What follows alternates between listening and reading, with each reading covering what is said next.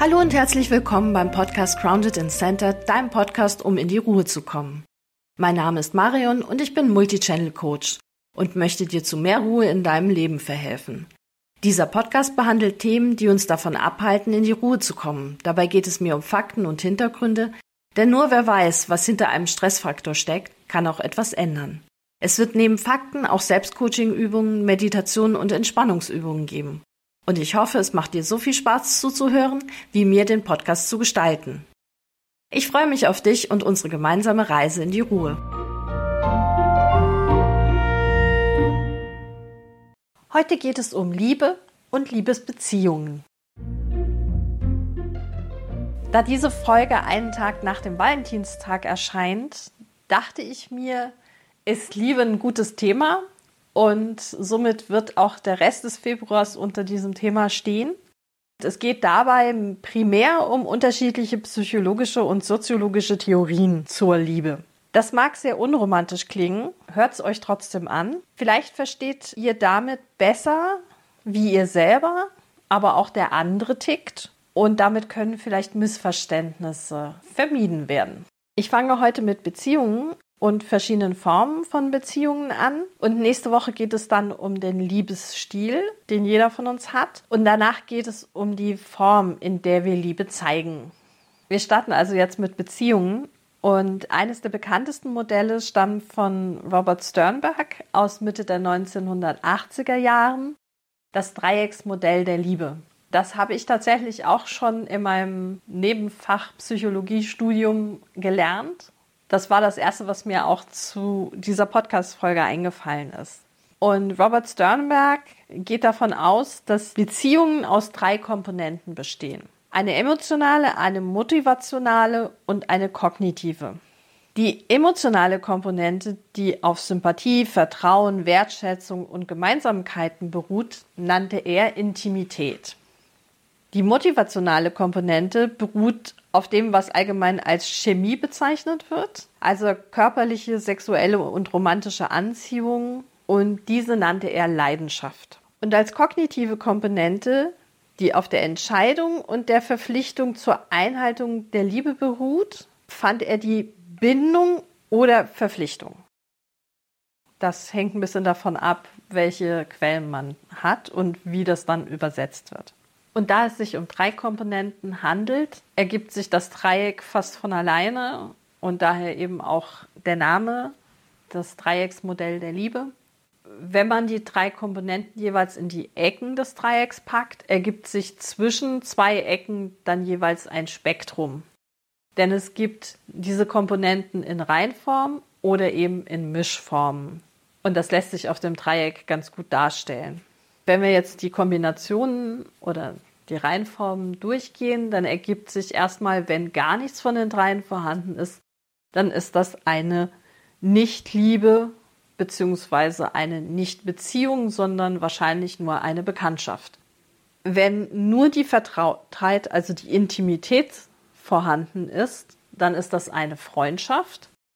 Wenn nur die Leidenschaft vorhanden ist, dann heißt das auf Englisch Infatuation und das wird auf Deutsch mit Verliebtheit, Vernarrtheit übersetzt. Wenn es nur die Bindung gibt, dann ist das eine leere Liebe. Und jetzt gibt es diese Kombination aus unterschiedlichen, aus diesen drei unterschiedlichen Komponenten. Wenn man die Leidenschaft und die Intimität zusammenpackt, also es ist eine starke Freundschaft da und eine starke Chemie, dann ist das die romantische Liebe, die in sehr vielen Filmen dargestellt wird.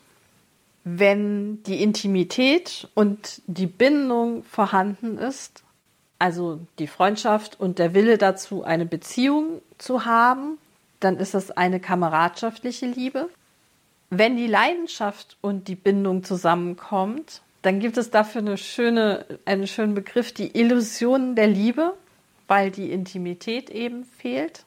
Und wenn alle drei Komponenten vorhanden sind in einer Beziehung, dann ist das die vollkommene Liebe. Alle diese Formen haben unterschiedliche theoretische Halbwertszeiten. Also man hat geguckt, aus welchen Komponenten bestehen einzelne Beziehungen und wie lange halten diese im Schnitt. Logischerweise die ohne den Bindungsaspekt halten nur sehr kurz. Das sind kurze Affären. Und bei den anderen hängt es dann halt stark von den einzelnen Partnern ab, wie lange diese halten. Keiner sagt auch, dass Beziehungen, die aus zwei Komponenten bestehen, nicht die dritte irgendwann dazu erlangen können. Was ja eigentlich, glaube ich, jeder von uns verstehen kann, dass, dass man zum Beispiel im Laufe seines Lebens diese Intimität, also diese starke Freundschaft und diesen Austausch miteinander erlangen kann, je länger man zusammen ist. Und auf der anderen Seite können natürlich Dinge auch wieder, also einzelne Komponenten verloren gehen. Also Beziehungen sind in Bewegung. Das sollte uns allen klar sein. Und da kommt dieser Bindungsaspekt hinzu. Wenn man sie behalten will, sollte man sie pflegen. Ich habe da mal gehört und das fand ich wunderschön. Liebe ist wie eine Pflanze. Man muss sie düngen, man muss sie gießen und man muss jeden Tag gucken, wie es ihr geht und nicht davon ausgehen, dass sie einfach von alleine wächst. Und etwas anderes, was man beobachten kann, ist, dass Menschen offenen Auges in Beziehungen gehen, wo eine für sie selbst maßgebliche Komponente fehlt und sie denken, das kommt schon noch im Laufe der Zeit dazu.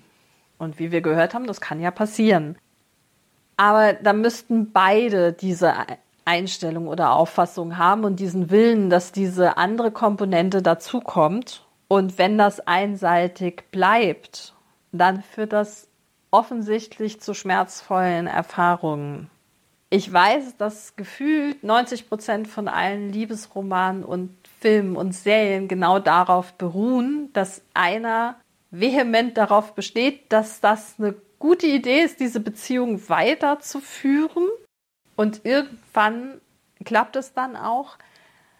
Aber im wahren Leben befürchte ich, ist das eher seltener Fall, weil es halt Fiktion ist und das eben aus bestimmten Gründen eine gute Fiktion ist, weil man dran bleibt, weil es spannend bleibt. Im eigenen Leben braucht man die Spannung wahrscheinlich eher nicht. Und daher ist da so eine große Diskrepanz zwischen Fiktion, Hollywood und Büchern und dem, was im wahren Leben tatsächlich passiert. Und das ist, glaube ich, ein wichtiger Punkt, den man in seinem Leben auseinanderhalten muss, weil man, wenn man jung ist, glaube ich, sehr solche idealistischen Ideen hat über Liebe und Beziehung, die eben von diesen Filmen und Büchern genährt werden. Und wenn das dann nicht so funktioniert, dann ist man enttäuscht und geht dann von einem Extrem manchmal in das andere. Also von sehr naiv und offenherzig und das alles wird gut werden. Und wenn ich, wenn ich nur stark genug liebe, dann funktioniert das schon. Zu, ja, dann mache ich komplett dicht und dann, dann lasse ich niemanden richtig an mich rankommen. Und dann kann es weder zu der Intimität richtig kommen, noch zu diesem Bindungsaspekt, den man auch nur so halbherzig eingeht. Und dann ist das alles so ein bisschen schwierig. Und jetzt kommen wir zu dem heutigen, ist wahrscheinlich eher ein Denkanstoß als eine Übung.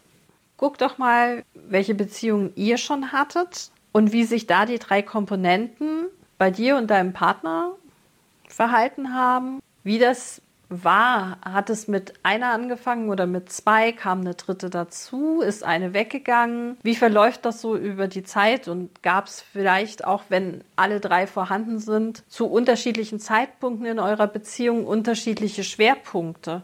Vielleicht auch nicht mal nur von Beziehungen, die funktioniert haben und die tatsächlich entstanden sind, sondern vielleicht auch noch mal Revue passieren lassen, wie war das denn bei Personen, wo es gar nicht erst zu einer Beziehung kam? Welche Komponenten haben denn da gefehlt? War da irgendwas vorhanden von den dreien? Weil ich kann mir auch gut vorstellen, dass eine Komponente tatsächlich viel zu wenig ist, egal welche davon, um dann so eine Liebesbeziehung zu starten. Oder vielleicht waren auch anderthalb vorhanden und das halbe hat nicht gereicht um einen zu überzeugen, da jetzt diesen einen Schritt mehr zu gehen. Guckt einfach mal, wie sich das verhält, ob ihr mit der Theorie tatsächlich was anfangen, ob ihr die ein bisschen bestätigen könnt oder ob das gar nicht so euer Ding ist.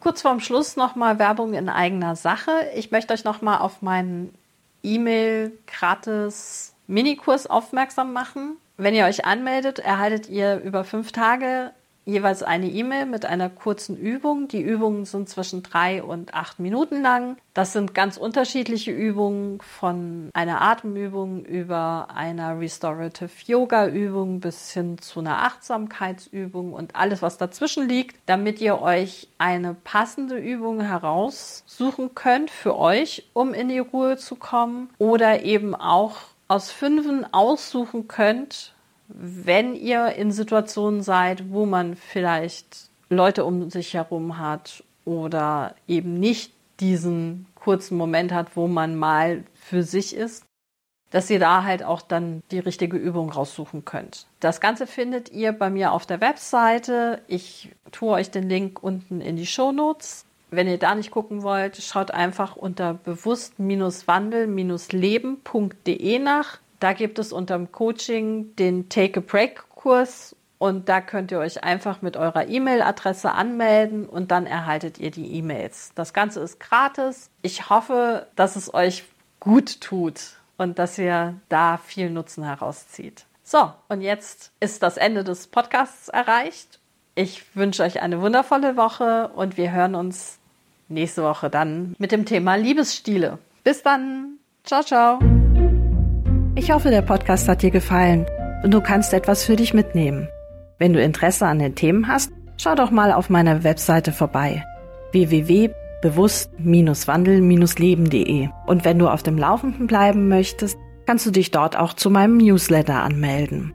Ansonsten hören wir uns hoffentlich bei der nächsten Folge wieder. Bis dahin, habt eine ruhige Zeit. Eure Marion.